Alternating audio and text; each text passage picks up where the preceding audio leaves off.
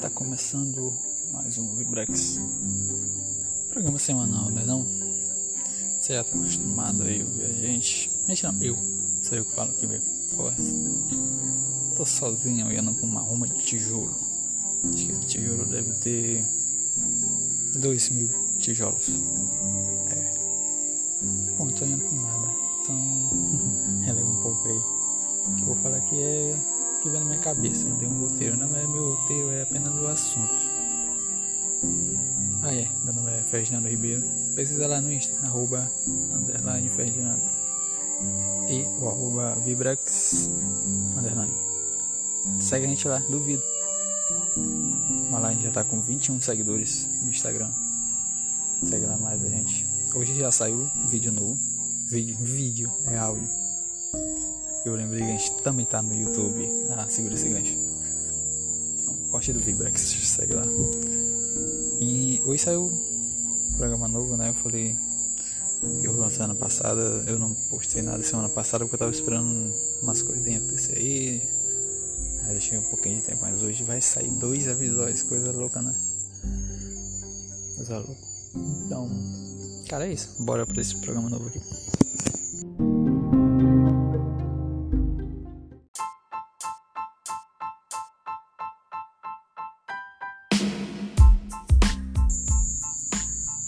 Então, falar edição extra aqui, a gente falar sobre o documentário que saiu na sexta-feira passada, dia 7 de maio. Foi lançado aí El Niño de Medellín. Um documentário que passa em algum período de tempo do cantor, artista de Balvin. Em uma semana, foi gravada na semana do show dele lá em Medellín foi o maior show dele, o maior show que ele, que ele tinha feito, né? Sozinho, assim. Ele tinha cantado lá no. Cantou Lola Palusa, acho que ele tocou no Rock in Rio também uma vez. Se não estou enganado, mas eram shows assim com vários artistas, né? Esse não, ele foi um show solo só dele, que é da turnê Arco-Íris. E é, documentário parece uma semana passa em uma semana, na semana desse show. E, cara, é um documentário assim que fala um pouco sobre ele. É, acho que 40% fala sobre ele, esse documentário. Os outros 40 é sobre alguns protestos tal, tal que acontecia, aconteceram lá na Colômbia, né? Tá acontecendo até hoje, mas principalmente naquele tempo. E documentário é basicamente o, as consequências desses protestos que aconteceram lá final de 19, se não me engano. E as consequências desse protesto na vida dele. Porque trata muito assim é sobre como porque eles queriam assim que ah tá acontecendo bom protesto aqui e tal, mas tu tem que se pronunciar.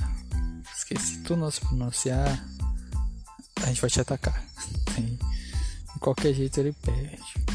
E ele estava, ele sendo muito cobrado por causa disso. Pô, como assim tá acontecendo esses bandos de protesto aqui, o povo tá morrendo na rua e tu vai fazer um show? Não pode, tu tem que te pronunciar sobre os protestos. Né? E ele ficava, ficou muito sentido assim, tal, de cara, por que que eu vim me pronunciar? Eu sou artista e tal, eu tenho que fazer meu show, eu tenho que dar. É, eu tenho que dar alegria pro meu povo, né? Não tem que ficar assim, me preocupando com isso, porque.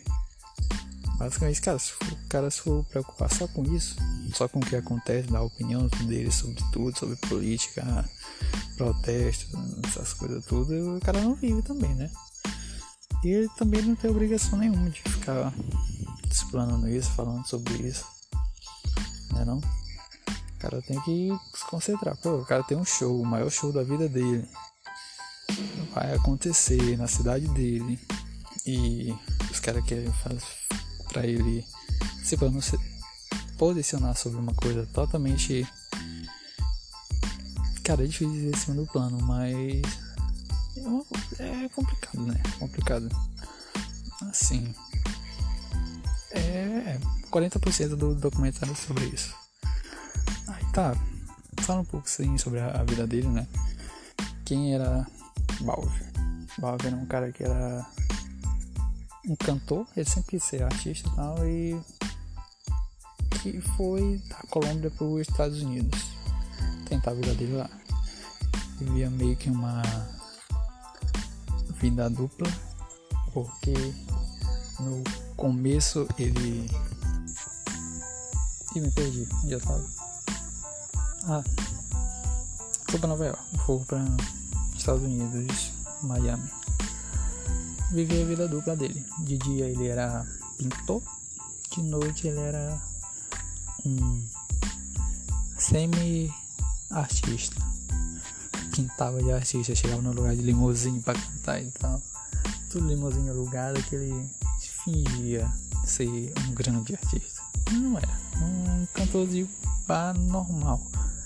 Vamos dizer assim. Mas ele tinha que chegar desse jeito para as pessoas reconhecerem, né? Então, de noite ele era esse semiastro, de dia ele é um pintor de parede normal, comum, como muitos têm por aí, né? E a carreira dele não, não andou. Lá nos Estados Unidos não andou. Foi quando ele veio, foi, veio, quando ele voltou aqui para a Colômbia, que as coisas começaram a andar. E assim, porque ele focou quase que inteiramente no, na música e foi o sonho dele. Aceitava qualquer bico aí que tinha de cantor, ele aceitava. Seja em escola, bar, festinha, faz 15 anos, foi aceitando e. E aí eu comecei a reconhecer ele na rua e tal. Até que ele gravou uma música. E essa música saiu na rádio. Quando saiu na rádio foi um sucesso lá na, no Medellín e tal. Que aí ele foi subindo degrau a degrau, né? Foi até aí onde mostrou. E basicamente foi isso. Ele subindo até onde ele tá, tá hoje. Não, não contou a parte do meio da história, contou o início e contou esse já esse final. Até onde era o final, né? Até esse show. Não contou essa parte do meio. Que basicamente é, é o que? Ele. Tirando da minha cabeça. Ele era um cantor hum, normal, comum. Gravou um sucesso e foi subindo legal, legal no, nesse sucesso e continuou lá em cima.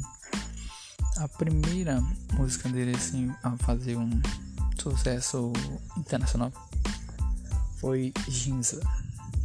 A Anitta gravou a música com ele, um remix, né? Um remix dessa música e tal. Aí depois veio o Aí vamos, que esse sim foi o, foi o estouro dele internacional. Vamos dizer assim, que essa música entrou no no álbum do Velos Furiosos, o Velozes 7 2015. Tudo assim, mas já era uma música assim, já estava sendo conhecida. A música chegou a um, um bilhão de views no YouTube. A música conseguiu chegar lá. Aí, pô, e aí vamos pra hoje. Cara, como é que estourou? estourou já de vez. Hoje ele é o terceiro mais ouvido do mundo, cantor mais ouvido do mundo. E libera assim, entre terceiro e segundo, né? Porque tem lá o San Benito, Bad Bunny, que tá, tá estourado também. Mas Bad Bunny já é muito mais novo. Então se for pegar tudo que Balvin fez, ele praticamente ele é o número um, né? Latino pelo menos desde 2014, 15 por aí, que ele vem sucesso internacional. Já ganhou diversos prêmios, já ganhou Grammy, Grammy Latino, não, lá Ruda já. Já ganhou artista do século, é, século não. Acho que foi de renome internacional, uma coisa assim, foi o que Derian que deu pra ele, né? E o ápice dele, eu acho que foi 2017 lá, né? Que ele lançou o, o, o Mi Gente, que Me Rente. Chegou. Que foi a música que desbancou Despacito, que Despacito tava lá no, no topo lá um tempão. Aí quando Despacito começou a cair, cair assim, tá ligado, né? Quem passou era. Quem assumiu o lugar dele foi essa de mal, né? Acho que isso foi o ápice. E em 2018, quando ele lançou o, o X com Nick Jam. Foi duas músicas assim que estouraram assim, em um nível global muito rápido e com um hype muito elevado. Ah, e sem falar nos álbuns dele, né? Que ele lançou o Vibras, que foi a inspiração para esse podcast. Vibras e o Colores foi o último. É, não, não, essa parte assim não faltou. Isso minha crítica, que faltou no documentário dele. Mas não tem problema.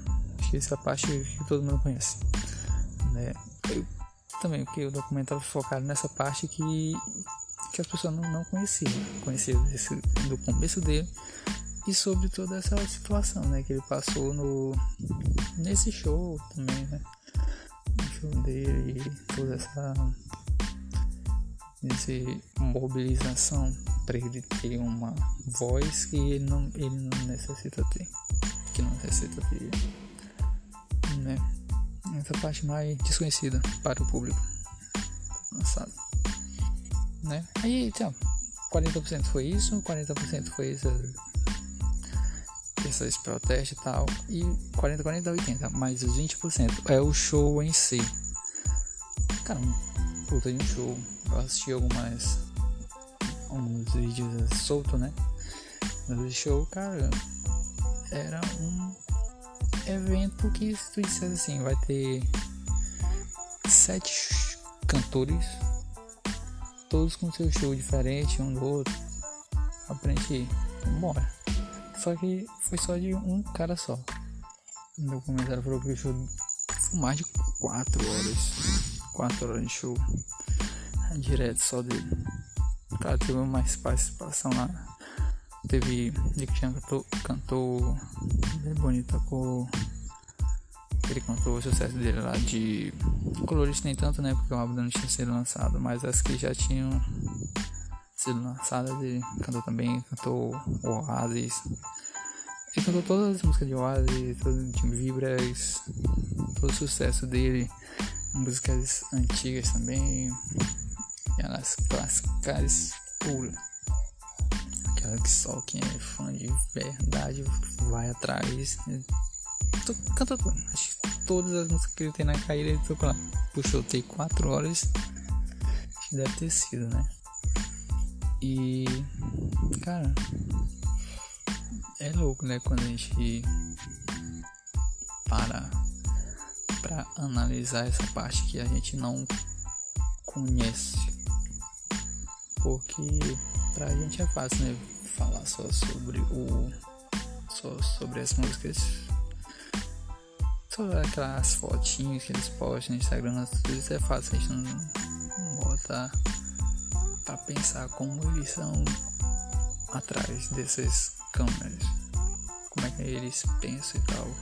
Que eles são cobrados por uma coisa que não necessariamente é deles. Claro que eles têm que falar e tal pela influência, né? Mas não precisa.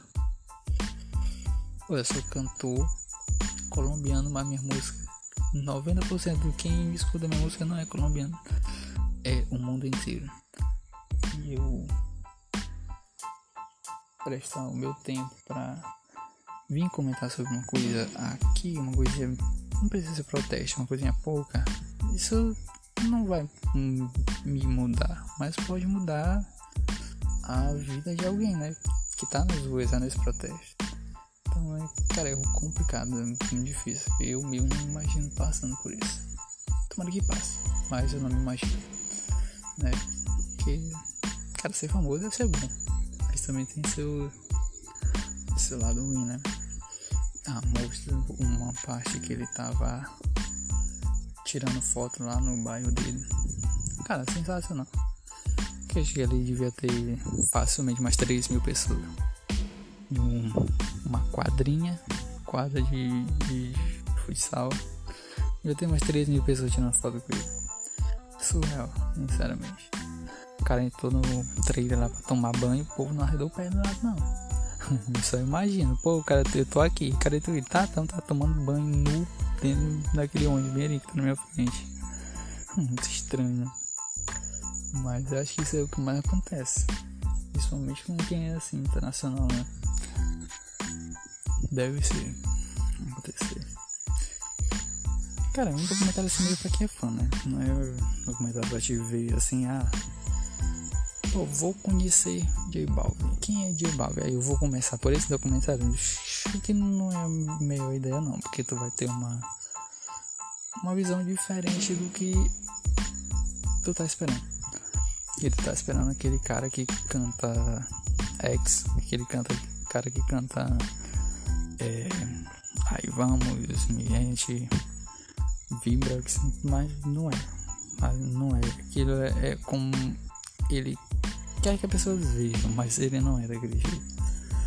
Passa por muito por depressão e tal, passou por depressão, passa ainda até hoje, né? Ansiedade e tal, que ele fala.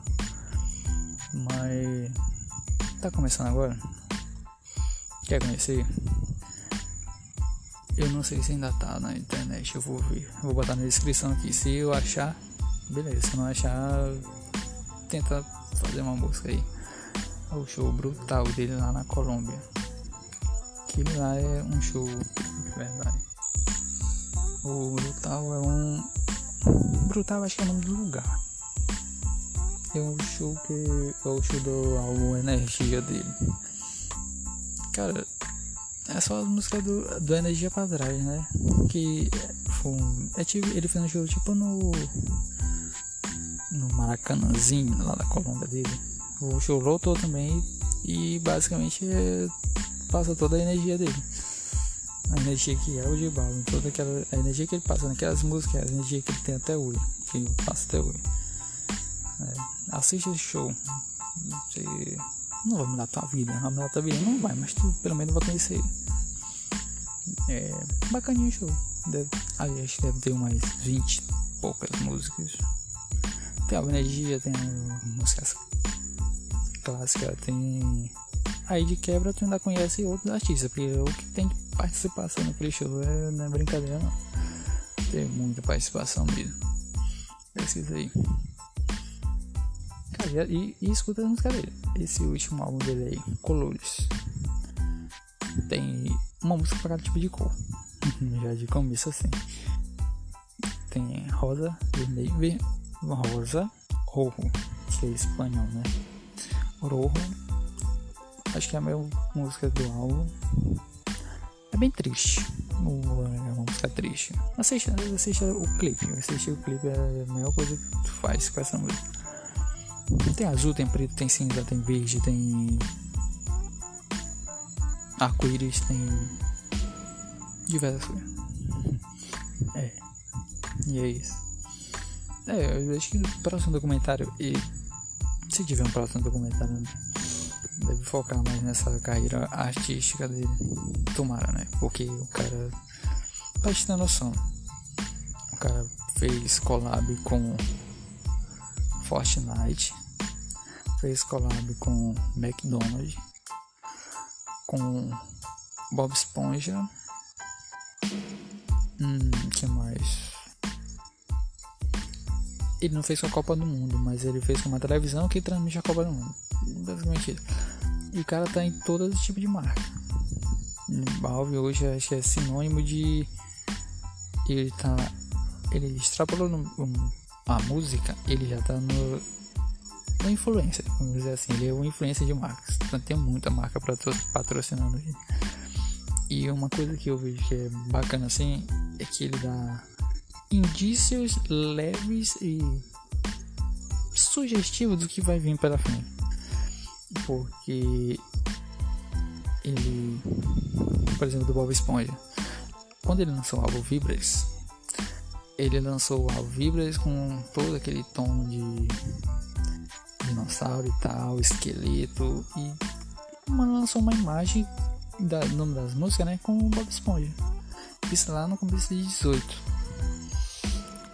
Com uma imagem do Bob Esponja assim, meio de um aleatório. Aí, pô, por que esse cara tá lançando música uma imagem do Bob Esponja? Aí lançou uma estampa de uma camisa com o Bob Esponja. Quando chegou em 2020, novo filme Bob Esponja. Nossa, que legal. Anunciamos a tracklist do filme do Bob Esponja. Quem tá lá? J Balvin. Em 2020. Ou seja, o cara é visionário. O cara pensou lá em 2020, começo de 18, uma coisa que ia acontecer no final de 20. Dois anos preparando o nosso subconsciente para uma coisa que ia acontecer. Eu faço com, com o, o, álbum novo dele, né? O Colores. Ele fez o a caravana dele, né? O tour de show dele do Vibrax era Arco-Íris.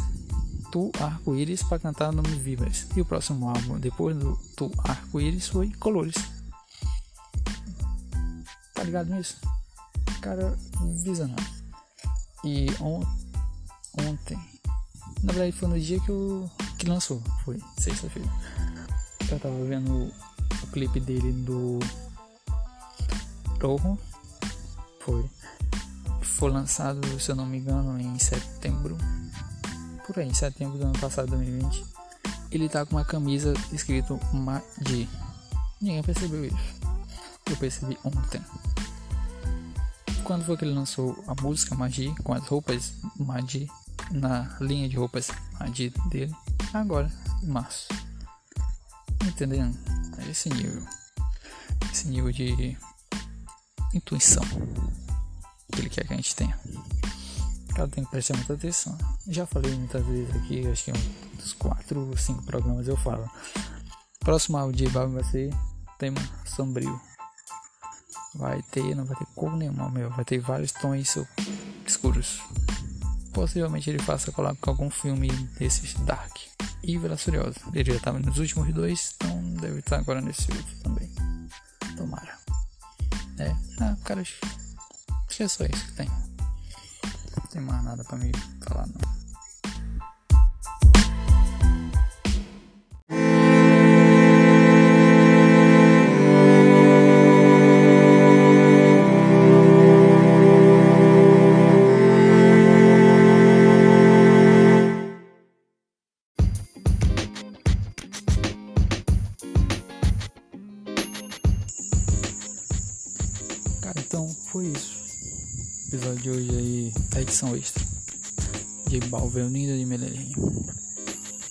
Cara, segue lá a gente lá no Insta, arroba Vibrax, underline.